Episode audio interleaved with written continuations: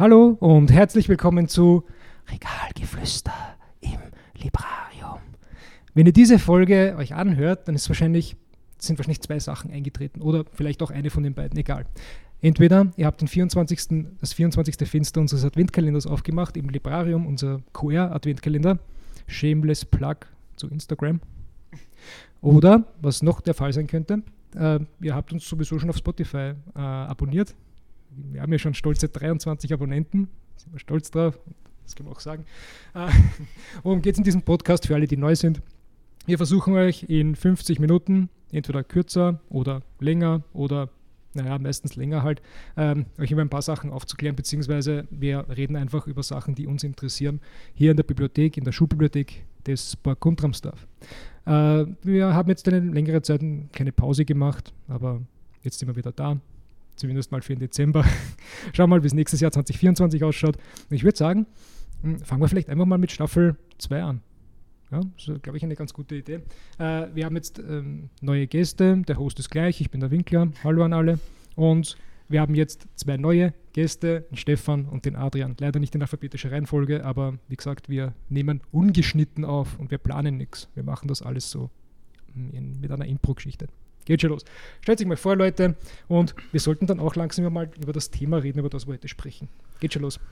Also ich bin der Egersberger Stefan. Ich gehe in die 7a und Burg Untermsdorf. Lach nicht so, Adrian, danke. Man äh, hört ihn eh nicht. Ich bin ein riesiger Tolkien-Fan. Mhm. Äh, interessiere mich auch sehr für Videospiele, gerade im Dark Souls-Bereich. Ja. ja. das passt ja ganz gut dann.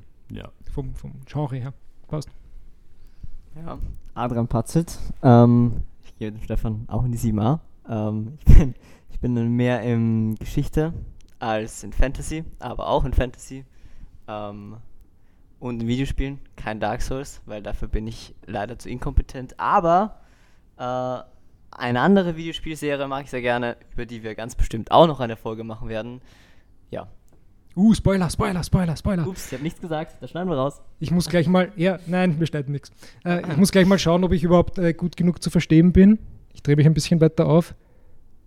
Weil, ihr, weil ich, ich, ihr habt leider das bessere Mikro, muss man auch dazu sagen.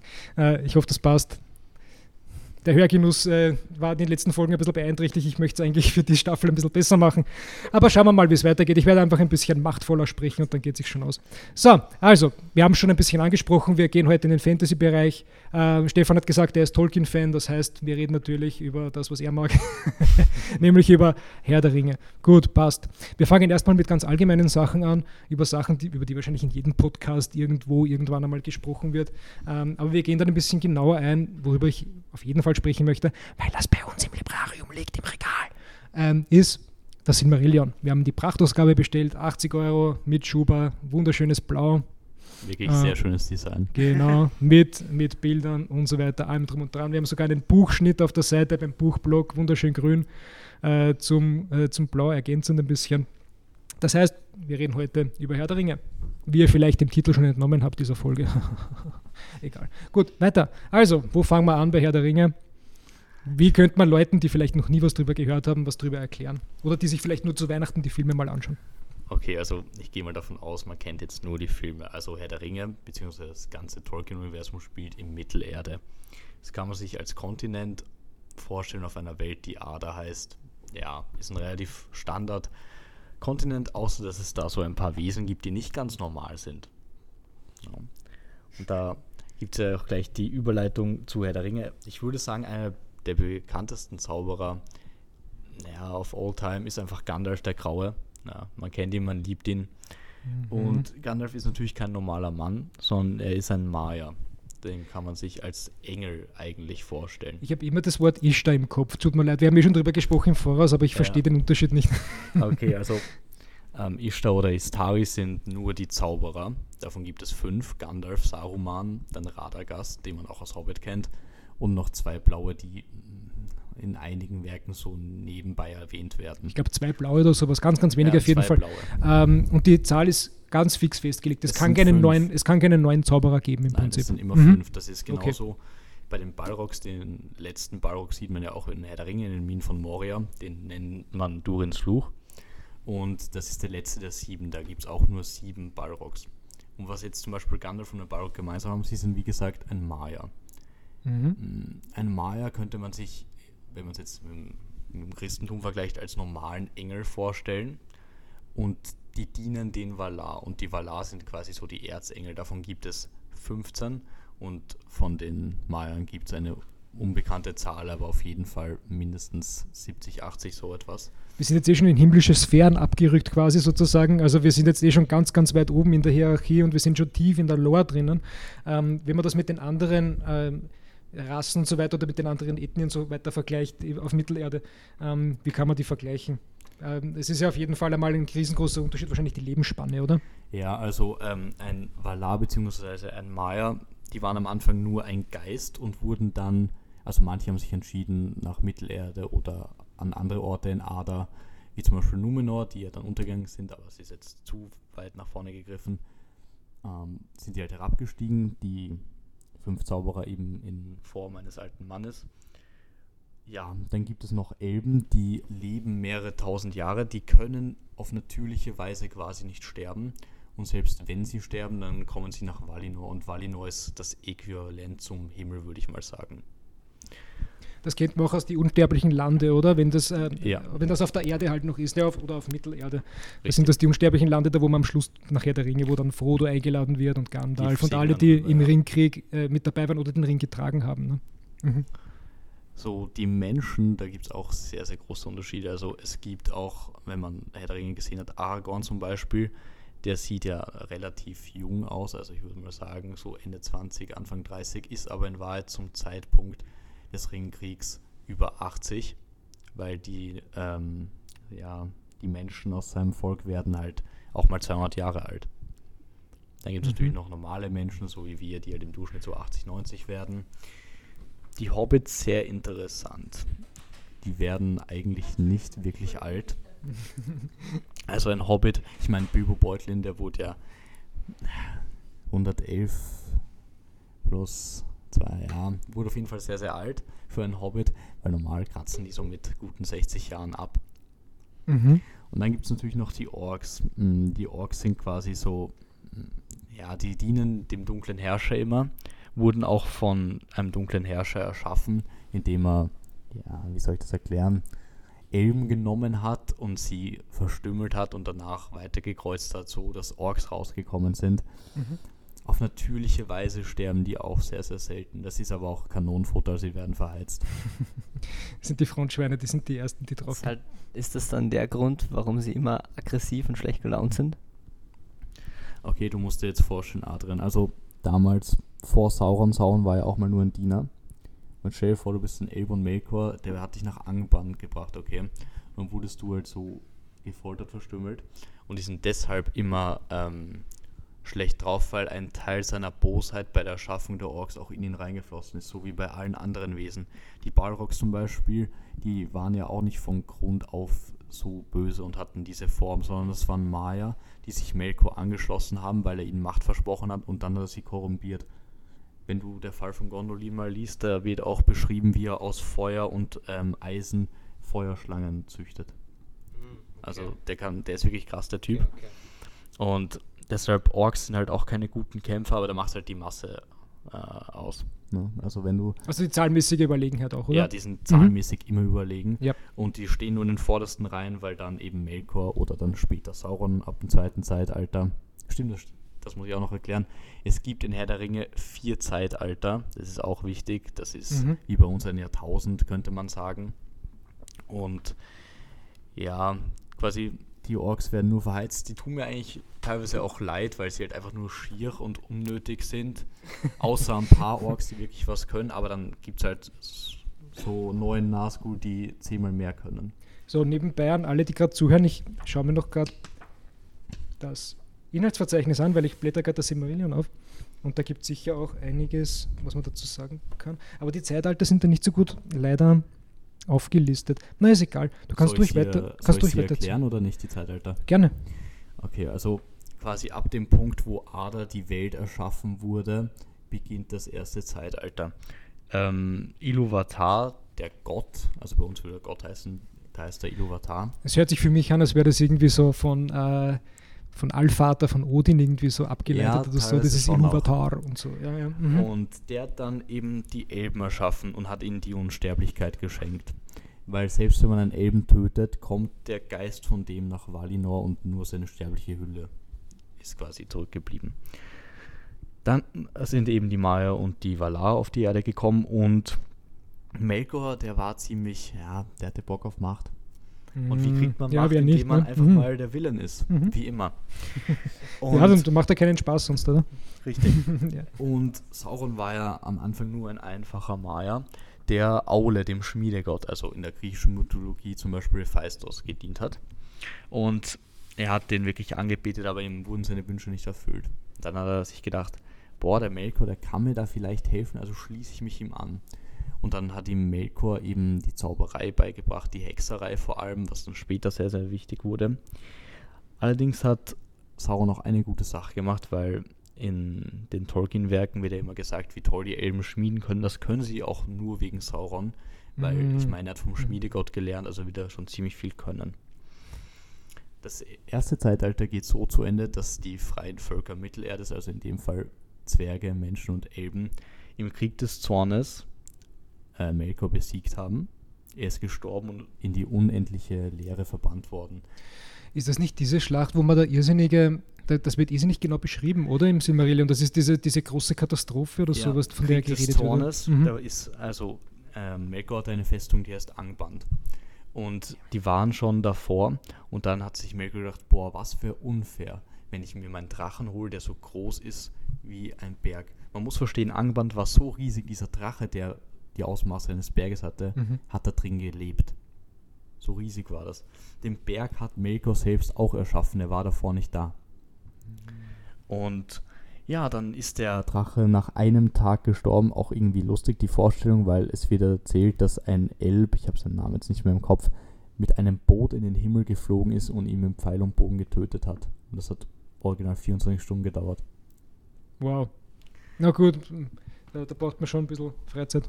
Wow. Und nach, also nachdem der Drache gestorben ist, ist er natürlich aus dem Himmel gefallen und hat Angband und den ganzen Berg zerstört, weil der einfach so riesig war. Mhm. Und damit endet das erste Zeitalter. Genau. Das zweite Zeitalter sieht man im Herr der Ringe Prolog. Und zwar ist da Sauron zurückgekehrt, weil Sauron hat dann eigentlich ähm, um Verzeihung gebeten. Also er hat wirklich so gebettelt, bitte vergebt mir. Genau, auf Sauron wollte ich eben zu sprechen kommen. Das ist ja der Big Bad in Herr der Ringe. Ja. Jeder kennt ihn.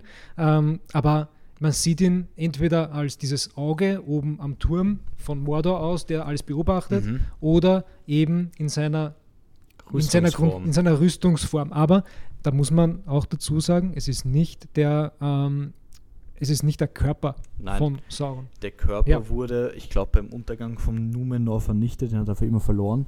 Ähm, er hat auch ursprünglich ausgesehen wie ein Elb.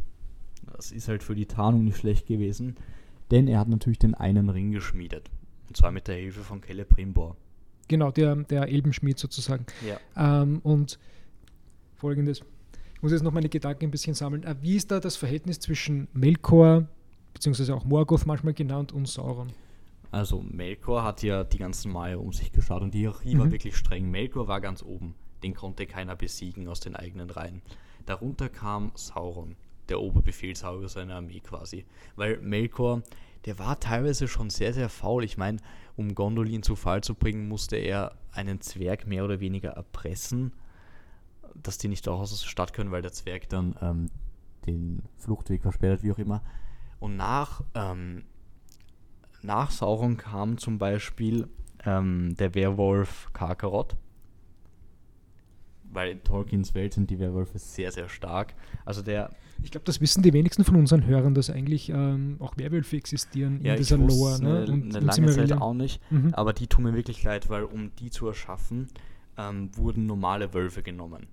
So, und ich habe ja schon erzählt, am Anfang gab es nur Gott und die Geister. Und es gibt auch manche Geister, die keinen Körper annehmen wollten. Und die haben Sauron und Melkor zusammen dazu gezwungen, in diesen Wolfskörper hineinzugehen. Die Wölfe wurden dann korrumpiert und der erste Wolf, Traugluin heißt er, der war noch relativ basic. Ich meine, er war ein Werwolf und cool, ja. Aber eins seiner Kittens dann, ja, der Karkaroth, der wurde von Melkor persönlich aufgezogen und dem wurde auch nur ja, Menschen gefüttert, die noch gelebt haben. Ja, äh, ich glaube, diese Geschichte kenne ich noch, die ist mir doch in Erinnerung. Ist das nicht Ja. der, der, der so wirklich mit, mit Freude und Spaß und war das nicht der auch, der, der dann von ihnen verbrannt ist oder so, weil er ein Silmarillion in den Magen bekommen da- hat? War das nicht der? Komme ich gleich. Wunderbar. Und da habe ich mich richtig erinnert. Ich bin ein richtiger Nerd schon. Dem wurden immer Elben, Menschen, was weiß ich, zum Fressen gegeben. Und der war wirklich groß und stark. Man hat ihn auch den roten Rachen genannt. Sein Fell war rot und er hat wirklich alles gefressen. So, dann ähm, hat sich Sauron gedacht, ich teste mal meine Werwolf-Armee. Na, hat Melkor gefragt, yo, kann ich mal was einnehmen? Und die haben es dann geschafft, binnen weniger Stunden einen Elbenturm einzunehmen. Und man muss dazu sagen, im ersten Zeitalter waren die Elben deutlich stärker als im dritten beispielsweise. Und so einen Elbenturm einzunehmen, das war schon nicht so leicht. Und dann ist aber etwas passiert. Karkaroth hat eins der Silmaril gegessen. Also Silmarillion heißt so, weil die Sil Silmarillien sind sehr, sehr mächtige Steine. Und es hängt auch mit zwei Bäumen zusammen, aber dazu später mehr. Und nachdem der diesen Stein gefressen hat, ist der wie im Roid Rage komplett abgegangen und hat alles gefressen. Ah, auch seine das. Verbündeten. Das, es wird auch im Silmarillion gut beschrieben, wie er so, wie er so wie immer wilder und wilder wird Ja. und so weiter. Ja. Ich Mhm, glaube, auf der ersten Seite vom Silmarillion sieht man eine Karte, wo. Ich blätter heißt- mal, man hört es vielleicht. Da müsste dann eine Karte von Bär. Wie heißt das Land nochmal? Ah, gleich hier, also quasi am, Ja. am, am Umschlag Da- quasi auch noch abgedruckt. Wie Okay. heißt das Land Mhm. nochmal? Du kannst es dir selber mal anschauen, vielleicht findest du es. Ich weiß Ja. nicht genau, was du meinst. Ah ja, Beleriand. Beleriand. So heißt Mhm. das. Ähm, da ist er dann eingefallen und da haben ihn dann die Elben auch getötet.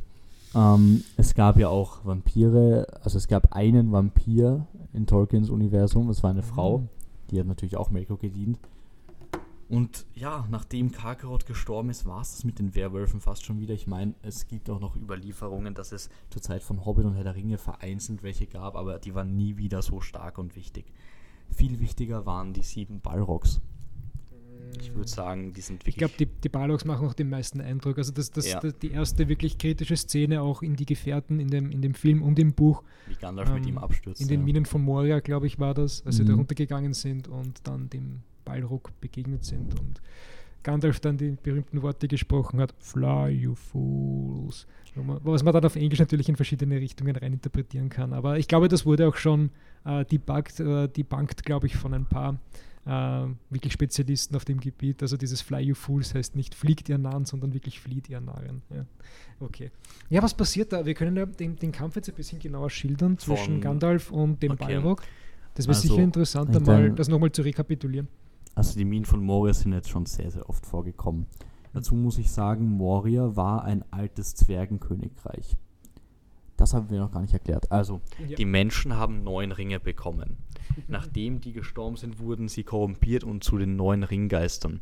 Die Ringgeister horchen nur auf Sauron und werden von dem Ring angezogen. Das sieht man auch im Film sehr gut. Jedes Mal, wenn Frodo den Ring benutzt, werden die davon angezogen. Und das sind die Nazgul, ne? Das sind die Nazgul, Nicht die. Reittiere sind die Nazgul, Nein, sondern die, die. Reiter sind die Reiter, Nazgul. Ja, genau. Mhm. Die reiten auch auf so kleinen, süßen Drachen ab und so. Mhm, süß. Dann gibt es die sieben Ringe der Zwerge. Es gab sieben Zwergenkönigreiche. Zum Zeitpunkt von Hobbit gibt es die aber äh, nicht mehr. Weil zum Beispiel Moria wurde von Orks überrannt. Und ja, dann die Zwerge haben den Hauptfehler gemacht in Moria. Sie waren zu gierig. Die Zwerge sind auch in Tolkiens Sagen sehr, sehr gierig. Ist ja irgendwie bekannt, dass Zwerge gierig sind. Und haben so tief gegraben, bis sie Durins Fluch nennen sie das, weil Durin ist quasi der oberste Zwergenfürst, den es jemals gab gewesen. Und haben den Balrog aufgeweckt. Und der hat sie natürlich ziemlich hops genommen, weil was will man als Sterblicher gegen einen Balrog machen? Ja, weinen und Ja, weinen. weglaufen Und und, dann versuchen nicht zu sterben, aber. Nach Hobbit haben ein paar der Zwerge aus der Gemeinschaft von Thorin Eichenschild probiert, Moria wieder einzunehmen. Haben es auch geschafft für kurze Zeit, aber dann sind wieder Orks gekommen. mm, Und dann zum Zeitpunkt von Herr der Ringe ist der Balrog mm, mehr oder weniger wach. Ich meine, er wird angezogen, weil halt original tausende von Orks dann die Gemeinschaft des Ringes angreifen. Und die Orks fliehen auch von ihm, äh, vor ihm. Also man, man sieht, er hat auf jeden Fall, äh, sie haben Angst. Und ein Balrog kann man nicht töten, das sagt Gandalf ja dann auch, also mit einem normalen Schwert. Was wären die Konsequenzen, wenn man es schaffen würde? Also das sieht man auch gut in der Fall von Gondolin, der tötet ein Elbenfürst, ein Balrog. Und das ist ziemlich OP an den Balrogs, denn wenn du einen tötest, stirbst du immer selbst. Auch wenn du ein Maya bist oder ein Valar, du stirbst einfach, wenn du einen Balrog tötest. Warum, das wird irgendwie nie genauso erklärt. Das ist einfach so. Man stirbt. Das ist interessant. Das heißt, wenn Gandalf, Gandalf ist nicht wegen dem Sturz gestorben oder wegen seinen Wunden, er ist deswegen gestorben, weil der Balrog gestorben ist, oder? Ja. Und dann gibt es ja diese Szene im zweiten Teil, sieht man das Flashback, wie er quasi nackt aufwacht und einfach durch die Gegend wandert. Das ist asozial vom Gott, weil die 5 ist. Also Iluvatar hat ihn wahrscheinlich erweckt oder wieder erweckt. Oder ja, er hat nochmal eine Chance bekommen. Mhm. Nur Iluvatar hat sich ein paar Sachen gedacht. Und zwar die Stari, die fünf Zauberer, die wissen nicht, woher sie kommen. Die Mhm. anderen Maya und Valar wissen, dass sie auf die Erde nur wollten und gesandt wurden, weil sie Bock hatten gerade dazu.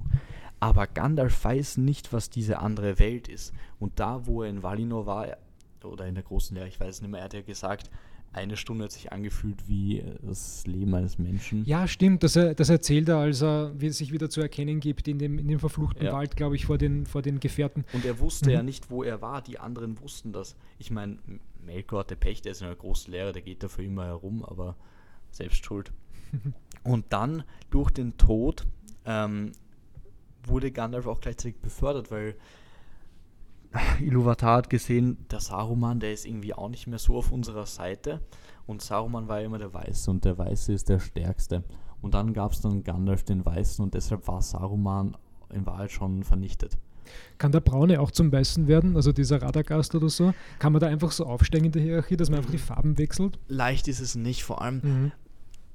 ich glaube, Iluvatar hat die Notwendigkeit gesehen, Gandalf zu schicken, weil man muss ehrlich sagen, ohne Gandalf wäre die Gemeinschaft des Ringes aufgeschmissen gewesen. Ich meine, original nach guten drei Wochen hat Boromir eh schon Verrat begangen, ist dann gestorben, dann wurden Merry und Pippin entführt.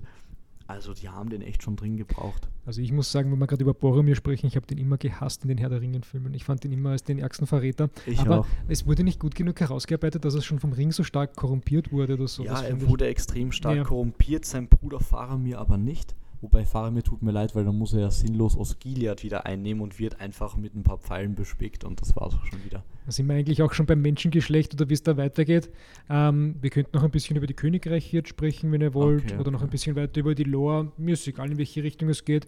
Aber ich denke, es, wir Ich könnten meine, ist gerne ja über. alles Lore, auch die Königreiche. Na klar. Ja.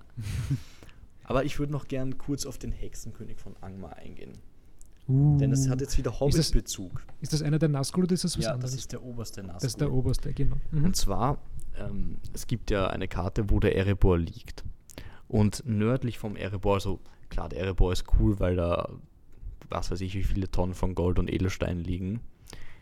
Dann der zweite Pluspunkt für Sauron wäre, er könnte Smaug auf seine Seite ziehen. Das wäre im dritten Zeitalter wirklich sehr OP, einen Drachen zu haben. Vor allem diesen kann man ja nur mit einem schwarzen Pfeil töten. Mhm. Aber die wichtigere Lage im Norden davon ist Angmar.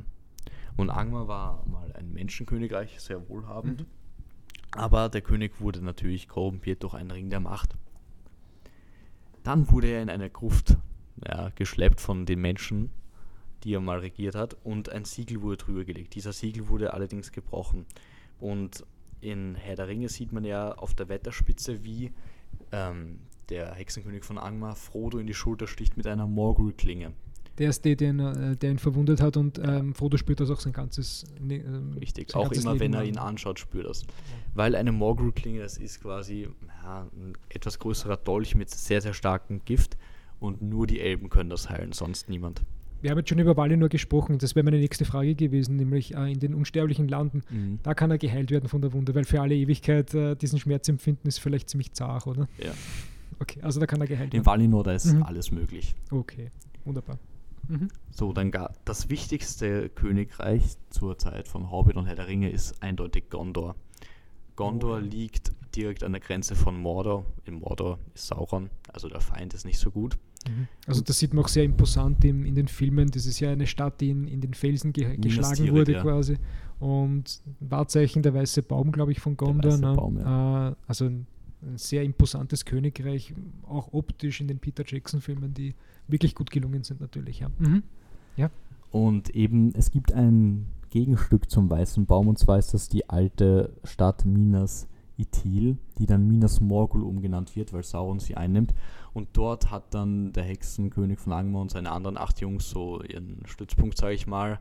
Ab und zu machen sie irgendwelche Rituale, dass der Himmel grün wird. Die sind ziemlich stark, ehrlich gesagt. Ich meine, im Vergleich zum ersten Zeitalter sind die auch nichts. Aber ja, man kann einen Nazgul tatsächlich auch nicht töten. Es ist so halb möglich. Also man kann wieder mal seine Hülle töten. Sie sind sehr leicht entflammbar, haben Angst vor Wasser, sehr viel Angst vor Wasser. Okay.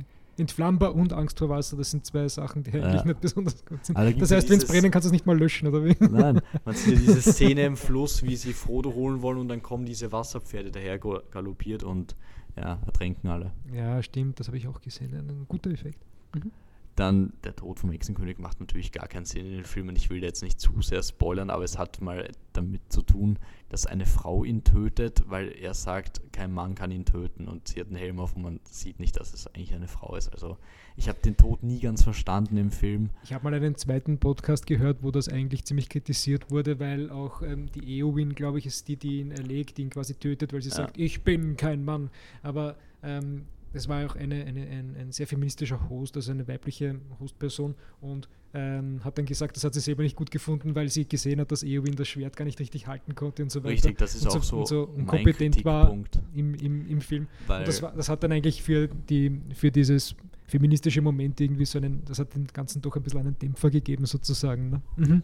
Man muss auch sagen, ich meine, original so zehn Minuten davor hat man gesehen, wie Gandalf, also das sieht man in der originalen Version nicht, in der Extended Edition schon, wie Gandalf mit dem Hexenkönig redet und da wird klar gemacht, Gandalf hat in, zu dem Zeitpunkt keine Chance gegen den Hexenkönig. Ich meine, der tut sein Schwert in den Himmel strecken, plötzlich sind da überall Flammen und dann kommt eine Frau aus Rohan, die das erste Mal kämpft und tötet ihn. Ich meine, es ist nett gemacht und es ist lieb, mhm. aber so der stärkste Dinosaurier sollte jetzt nicht so leicht down gehen, finde ich. Ja, das ist ein Plothole, wo man sich vielleicht dachte, man ist, man ist sehr, sehr klug oder sehr progressiv, wenn man das macht, aber es macht halt für die für die Gesamtgeschichte vielleicht eher wenig Sinn. Ich glaube, im, ja. im Buch ist er auch anders gestorben. Ich bin mir gar nicht mehr sicher. Ist das so ist gut her. möglich. Das ist gut ja. möglich. Es wurden ja Änderungen eingeführt. Beim, beim Film wurde viel auch gekürzt, was, ihm, was dann passiert ist. Besonders das Ende wurde ja sehr stark verändert. Äh, oder es wurde halt viel weggelassen dann. Ja, es wurde viel weggelassen. Ja, genau. Ich meine, das Ende, ich finde es bis heute. Es ist irgendwie, da gebe ich aber Tolkien die Schule, es ist irgendwie Trash.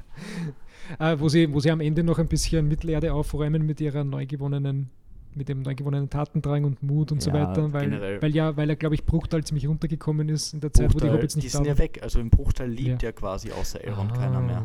Hm. Und Arwen. Ich habe jetzt, mit, hab jetzt Bruchteil verwechselt mit, äh, mit der Heimat der Hobbits, Entschuldigung. Ah, Auenland. mit dem Auenland, ja, Ja, aber im Bruchteil, also Arwen, Elronds Tochter, ist dann bei Aragorn geblieben. Die haben ja auch zusammen Kinder bekommen und so weiter. Mhm, ja. Und das ist eigentlich ziemlich traurig, was dann mit den Hobbits passiert ist, weil im vierten Zeitalter, also quasi nach dem Sieg über Sauron, ähm, nachdem Aragorn tot war, sagen wir 150, 200 Jahre später, mhm. war es bei den Monarchen von Gondor angesagt, Hobbits zu jagen, statt ein Reh. Das ist sehr interessant, das kriegt man auch sonst wirklich nicht mit. Ich, hab, ich weiß von einem vierten Zeitalter, aber ich weiß davon nur über Fanwikis im Prinzip. Ja, ja weil danach gibt es, also nach Herr der Ringe, man muss sich das so vorstellen, wenn man, Tolkien hat wirklich viele Bücher rausgebracht, beziehungsweise sein Sohn auch natürlich. Und wenn man die so liest, die meisten werden mit Hobbit beginnen, schätze ich mal, und dann Herr der Ringe und dann kommt man drauf, ah, das ist Silmarillion, der Fall von Gondolin spielt alles davor. Und ja, das ist eigentlich ziemlich traurig, weil dadurch sind die Hobbits fast ausgestorben. Und das ist halt nur, weil Aragorn damals gesagt hat, kein Mensch darf mehr ins Auenland rein. Mm, alles klar ich finde, es wäre auch eine interessante Geschichte, wo kann man das eigentlich nachlesen, dieses vierte Zeitalter? Wird das noch irgendwo ähm, aufgelegt? Äh, Gibt es da vielleicht Sachen, die noch gar nicht erschienen sind? Ist das schon komplett erschienen? Kann man sagen, dass die Geschichte schon zu Ende erzählt ist von Tolkien? Schwierig zu sagen. Also es sind halt wirklich Fan-Wikis, viel auf YouTube. So schriftliche Quellen gibt es nicht wirklich dazu. Ich meine, es gibt so ein paar Sammelbücher von Tolkien, die, das ist aber wirklich wirrwarr, also es gibt auch so Konzepte, wo zu unterschiedlichsten Büchern noch Ideen drinstehen, die aber nie umgesetzt wurden. Es halt, sind lauter Leaks mehr oder weniger. Das macht nicht wirklich Sinn. Stimmt. Und auch beim Silmarillion, da hat man einen großen Genuss eigentlich, wenn man es liest, mit ein bisschen Fantasy-Musik im Ohr vielleicht Ja. und das einfach so, so durchlesen kann und sich ein bisschen treiben lassen kann und das wirklich nicht so gestückelt äh, sich zusammenlesen muss.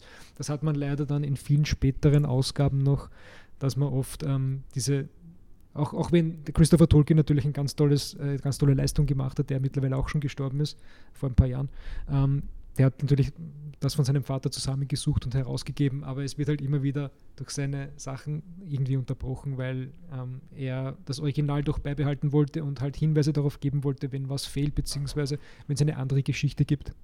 Ja?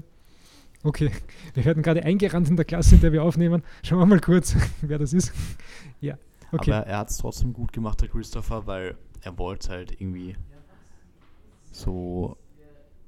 Na, ist ja er wollte es halt irgendwie beim Alten belassen, aber ein bisschen selbst etwas noch dazu dichten. Ich finde es aber gut. Ich finde es gut, weil das Silmarillion in der Originalausgabe macht, glaube ich, ein bisschen weniger Sinn. Mm, Ich meine zum Beispiel, in Herr der Ringe gibt es ja Shelob, das ist die riesige Spinne. Ist das die, die dann auch im, im, im, im dritten Teil auftritt, die Ja, da Sam bekämpft dann mit, Das mit dem genau Licht die. von, von äh, wie, heißt Das die, wie heißt die Elbenhexe? Ah, Galadriel. Ja, Galadriel. Ja, Galadriel. Galadriel hat Frodo ja den Umhang gegeben, womit er unsichtbar wird oder sich besser gesagt tarnt. Das benutzen sie einmal, als sie beim schwarzen Tor sind. Das sind nämlich O- äh, Ostlinge, das sind Menschen, die auch Sauron dienen. Und dann wirft er über sich und Sam diesen Mantel und ist als Stein getarnt. Und eben das Licht, das Licht funktioniert immer, egal wie dunkel es ist. Und die hat eine Mutter und die kommt im Silmarillion vor und diese Geschichte finde ich sehr interessant. Ja, Denn erzähl. also wenn man denkt, die Spinne aus Herr der Ringe ist groß. Natürlich Silmarillion ist alles größer, also die war wirklich riesig. Und Melkor hat mit ihr einen Deal gemacht, wozu es erstmal zum Silmarillion gekommen ist. Und zwar hat ihn das gestört, dass in Valinor die zwei Bäume noch gelebt haben. Also hat er gesagt, hey, hör zu, ich weiß, du hast Hunger, die ist ja immer weiter gewachsen. Wie wär's, wenn du einfach mal die Bäume von Valinor das Licht äh, auffrisst? Das hat sie dann geschafft. Das ist beeindruckend, dass du da einfach mal hingehst, während Elben dort irgendein Fest feiern und die Bäume aussaugst. Ich meine mich dunkel zu erinnern, dass ich das in einem YouTube-Video mal gehört oder gesehen habe. Ist gut, dass du es jetzt erwähnst, weil. Ja, es ist auch aber ich, kann, ich kann es nicht mehr erzählen, so wie du Ja, zum Beispiel. Ja. Mhm. Mhm. Und na, das Problem, immer wenn du irgendein Silmarill oder Licht aussaugst, du wirst natürlich ziemlich äh, verrückt, sage ich mal. Und sie konnte ihren Hunger nicht mehr stoppen. Also hat sie Melkor äh, ins Netz gewickelt und wollte ihn auch schon fressen.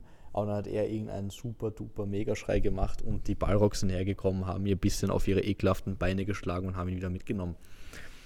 Und das Ende von Ungoliant, Mhm. so heißt die Spinne, ist, ist, das ist auch eher so eine Theorie, wenn ich das richtig verstanden habe, aber sehr wahrscheinlich ist, dass sie sich selbst aufgefressen hat, weil sie so Hunger hatte. Stimmt, das war ein bisschen nebulös. Hat die nicht auch irgendwie eine so eine menschliche, weibliche Gestalt irgendwie gehabt? Ich meine mich da dunkel zu erinnern, aber vielleicht stimmt es auch nicht.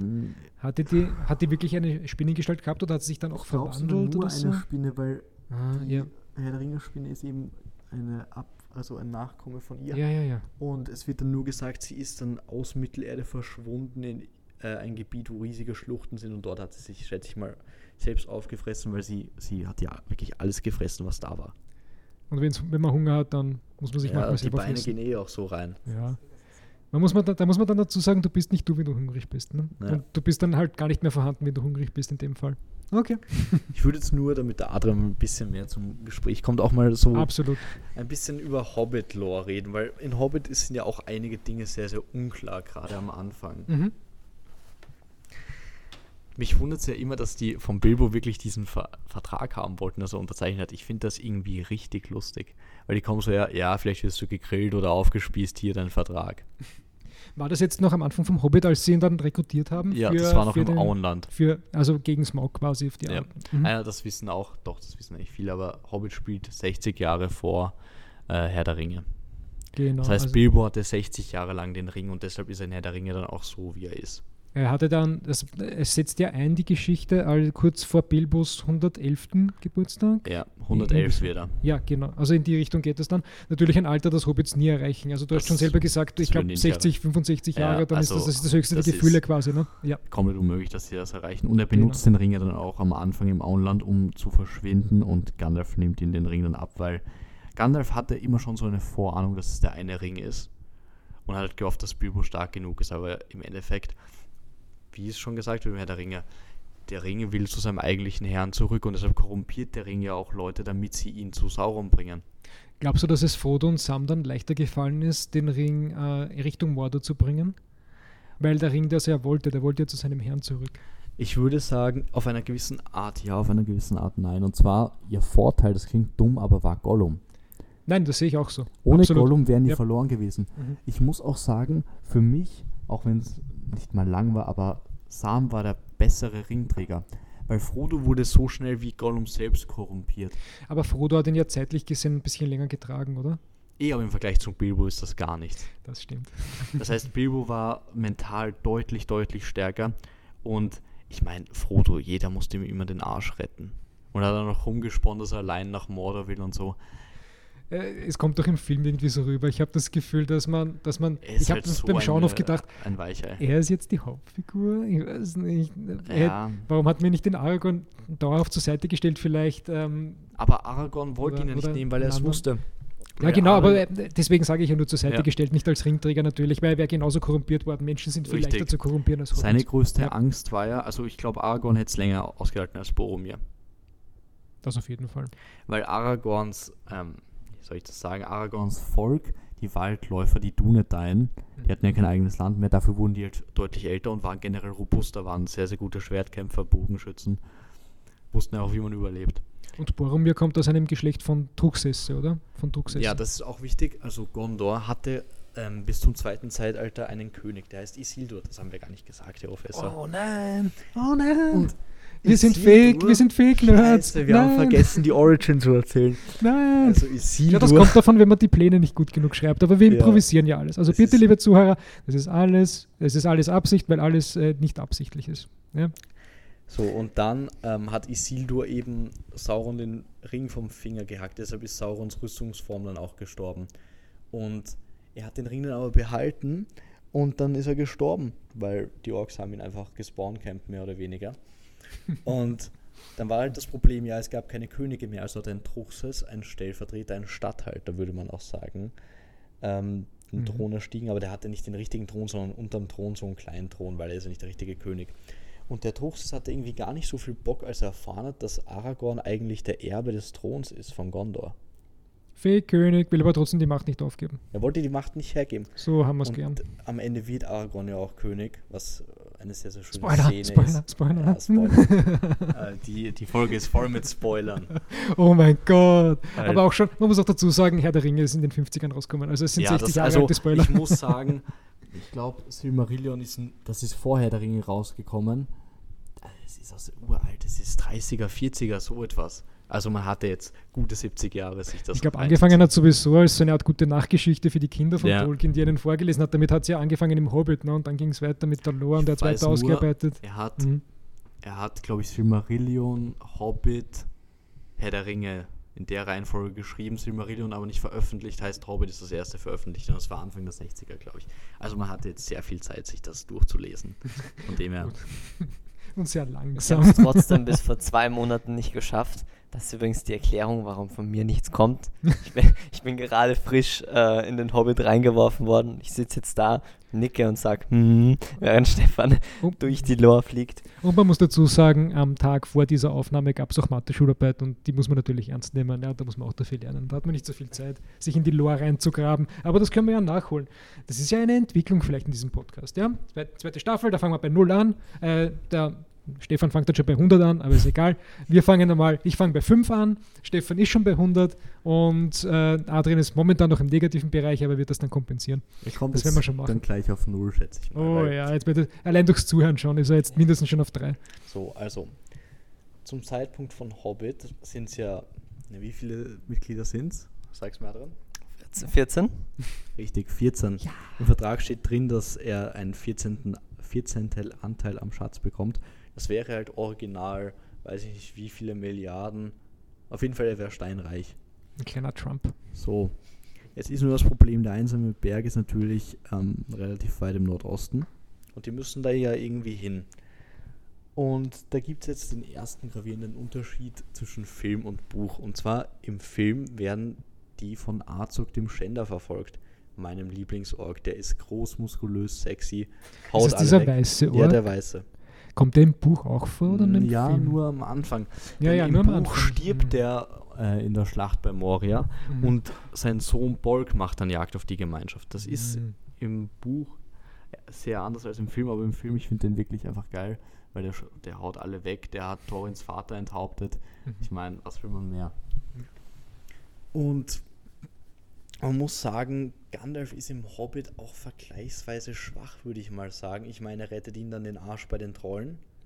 Genau, aber das macht auch das Mysterium ein bisschen aus. Ich finde schade, was sie in den Filmen gemacht haben, äh, mit dieser Necromancer-Geschichte im Prinzip, wo dann rauskam, dass es der Sauron ist, weil Sauron hat eigentlich im Hobbit dementsprechend eigentlich gar nichts zu suchen, ja, überhaupt nicht.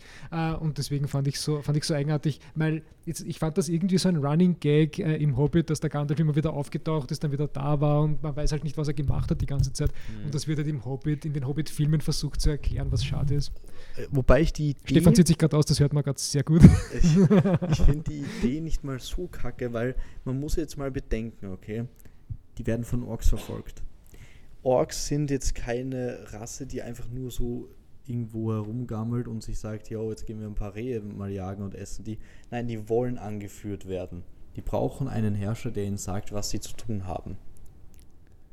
Und warum sollten die dann gegen die Zwerge im Moria kämpfen und Borg denkt sich, scheiße, die haben meinen Vater getötet, jetzt ist sein Kopf irgendwo aufgespießt, ich räche mich mhm. an den allen. Und das ist ja das nächste Lächerliche im Hobbit. Es geht ja sehr viel um den Arkenstein. Den Arkenstone, ja. Genau, Weil ähm, die sagen quasi, die Zwerge vom Erebor, ja, das ist unser Geburtsrecht, das Recht zu regieren. Das ist ein Stein. Wer hat gedacht, wo er liegt? Unter dem Drachen begraben irgendwo in einer Halle. Ist das, so, ist das so ein Zwergen, jetzt kann ich schon nicht mehr sprechen, so ein Zwergen-Äquivalent zum Silmaril oder zu einem Silmaril? Nein, die Silmaril sind, die, die können ja was theoretisch. Auch wenn du die konsumierst, passiert der Arken, was. Der Arkenstone, der leuchtet nur. Der ist nur schön, aber den haben sie im Herzen des Berges gefunden. Mhm. Und ja, jetzt muss ich mal kurz wieder ans Buch zurückdenken, nicht an die Filme. Ja, was das Problem ist, der Hobbit war ja eher so lighthearted gedacht. Er war ja nicht dafür gedacht, dass man, äh, dass man den so ernst nimmt, dass man den so aufbauscht, so episch wie ja, den, wie den, äh, wie den Herr der Ringe. So und man muss sich ja auf der Zunge zergehen lassen. Ja, die Hobbits sind ja total ein friedliches Volk, die kennen keine mhm. Gewalt. Wollen und zweimal am Ende vom, haben. Ja, und am Ende vom Hobbit-Buch, da, das ist wenigstens gleich wie im Film, ja, da stößt sich der Bilbo irgendwo den Kopf, wird bewusstlos und verschläft eigentlich den ganzen Krieg, den ganzen Kampf und so weiter. Und man kriegt den auch gar nicht so wirklich mit im Buch, während das im Film mit, dem, mit der Schlacht der fünf Armeen oder wie das fünf heißt. Heere. Aber das war gut gemacht, finde ich. Ähm, so richtig gut, so richtig weit, äh, breit ausgebauscht wird. Also ich mag das. Ich, ich, ich, bin eher so einer, der, der es eher näher gern an den Büchern hat, ehrlich gesagt. Und das war in den Büchern eigentlich gar nicht so beschrieben. Ja, ich meine, im Film hat er eine von Borg verpasst bekommen, hat dann verpennt, ist aufgewacht, äh, nachdem Thorin ja schon angestochen war von Azog. Ich fand Azog eigentlich echt geil, auch wie er Fili und Kili getötet hat. Das war echt gut. ne, Kili wurde von Borg getötet, stimmt, aber Fili, war, Fili hat aufgestochen. Irgendeiner ja. von den beiden ist der Hübsche, oder? Der das Blonde ist Fili ja. Den hat Azog erstochen. Und dann ist ja Thorin auch wieder ausgerastet. Ich meine, Thorin wurde ja auch, das, das ist so eine Parallele zum Ring, der wurde vom Schatz korrumpiert, der wollte sich von keiner einzigen Münze mehr trennen, obwohl er das der Bevölkerung der Seestadt versprochen hatte. Und die waren nur wegen denen in Schwierigkeiten, weil was passiert, wenn man einen Drachen weckt? Ja, er ist ziemlich sauer, weil er will ja auf den Goldmünzen schlafen. Und was passiert, wenn da runter eine Stadt ist? Das soll uns jetzt der Adrian sagen.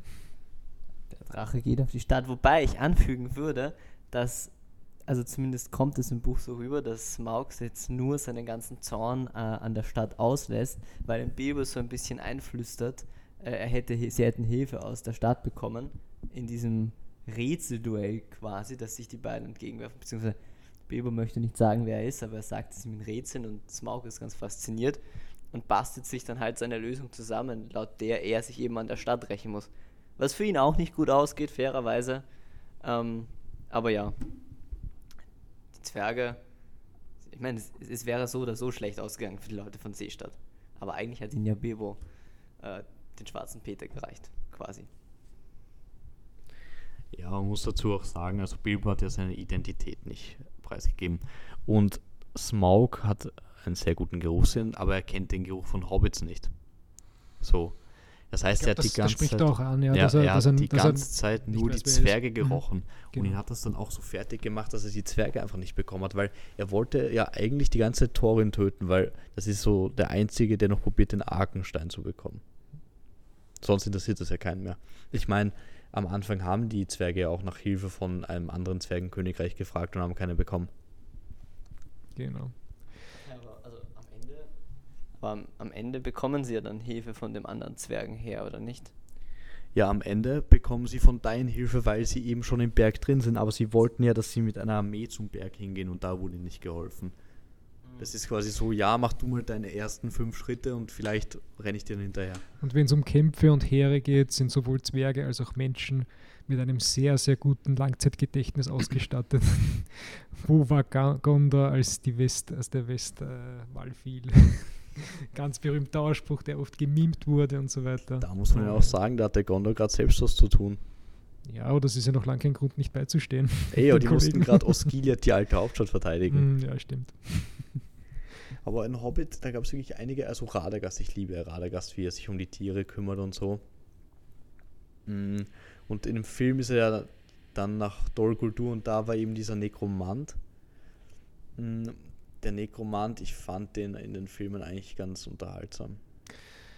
Mm, hat man, hat man den körperlich gesehen oder war das eh nur dieses Sauron-Auge? Weil es, es, es, wurde ja, es wurde ja dann es geteasert, dass es Sauron Sa ist. Ne? Es, es war, war nur dieses, das Auge. Ja, ja, ja. Und im Film mhm. hat man noch einen der Ringgeister gesehen. Also im zweiten Teil am Ende, im dritten Teil sieht man, wie Galadriel, Saruman, Elrond, Gandalf aus Dol Guldur befreien. Und der fährt mit Radagast weg. Und die drei kämpfen dann gegen die neuen Ringgeister und gegen Sauron und verbannen ihn nach Mordor zurück.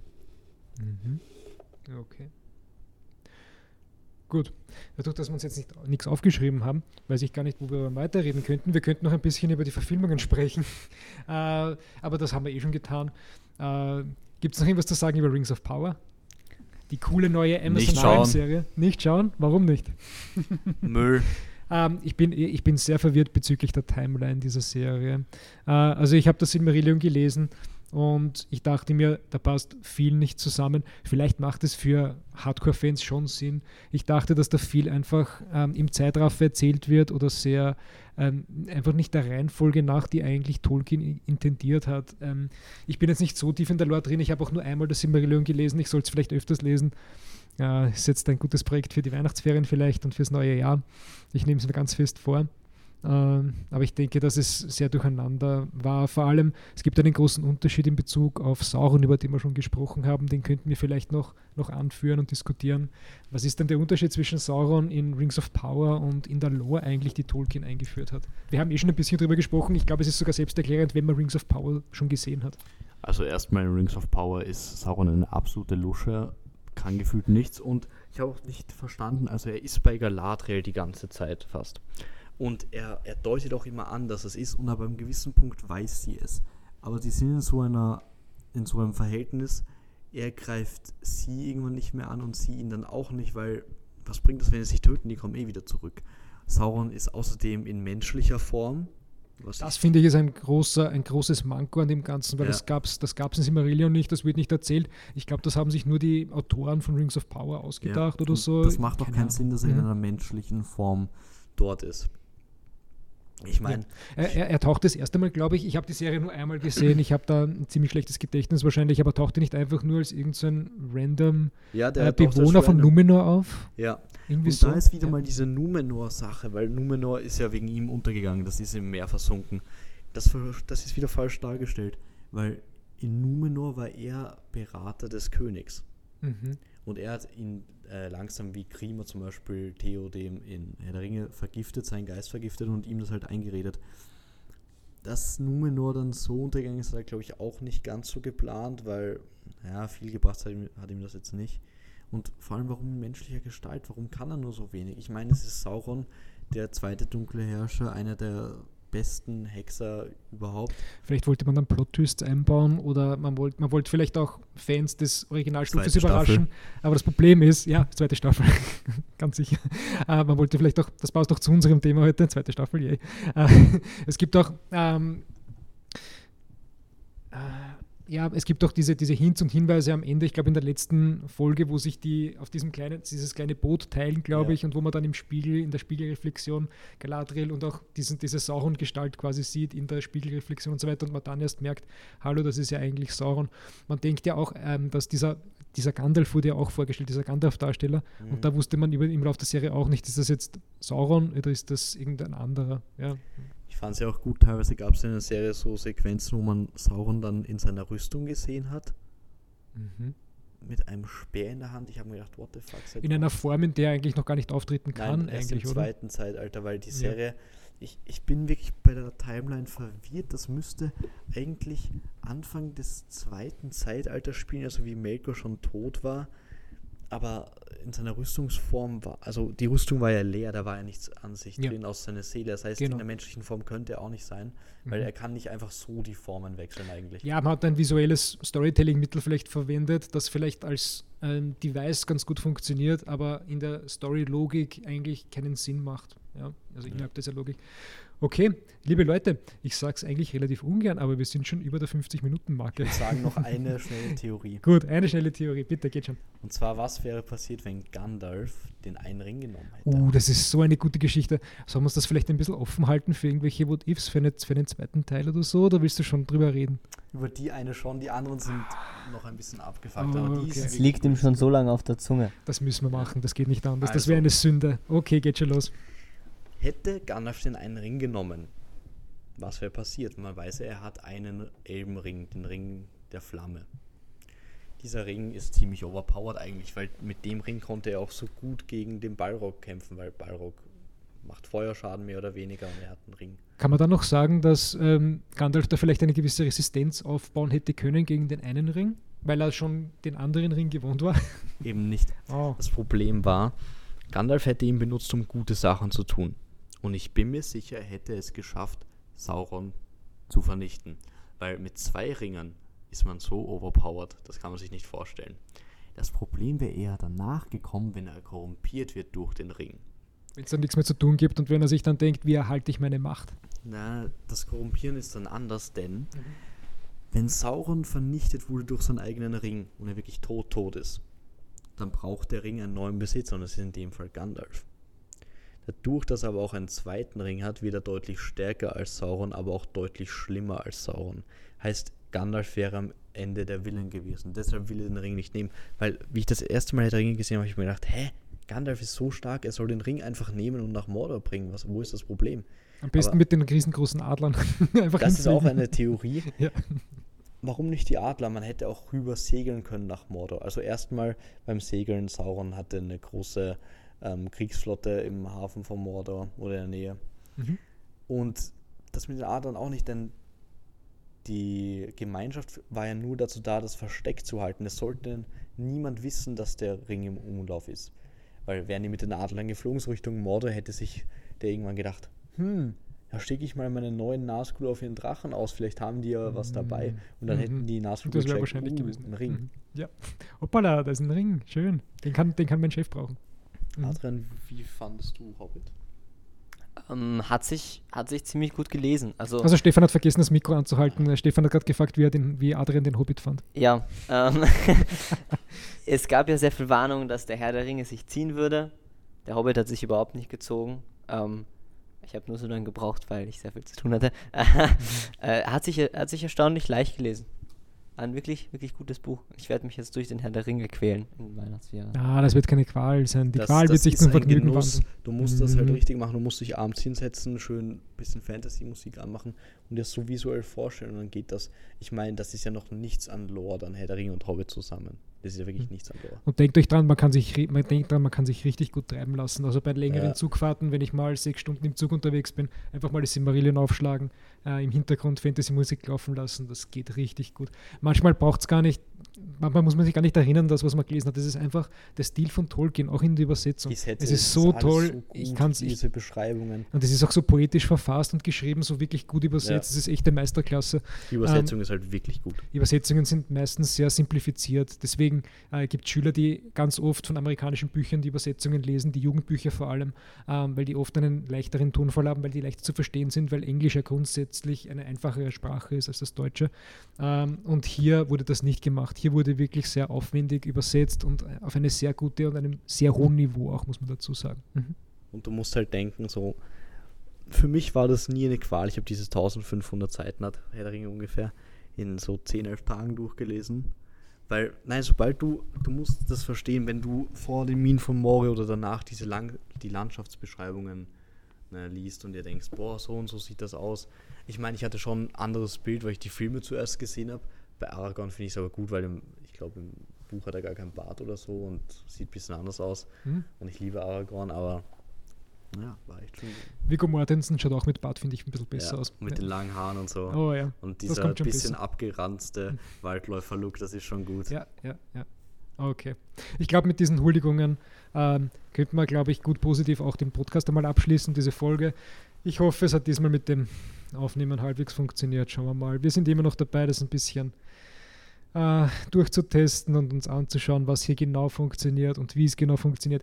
Ich bin kein Toningenieur, ich bin leider nur Lehrer, deswegen schauen wir halt weiter, wie es weitergeht. Packt euch das Silmarillion aus, liebe Leute. Äh, lest es euch durch. Es ist echt ähm, die Reise wert.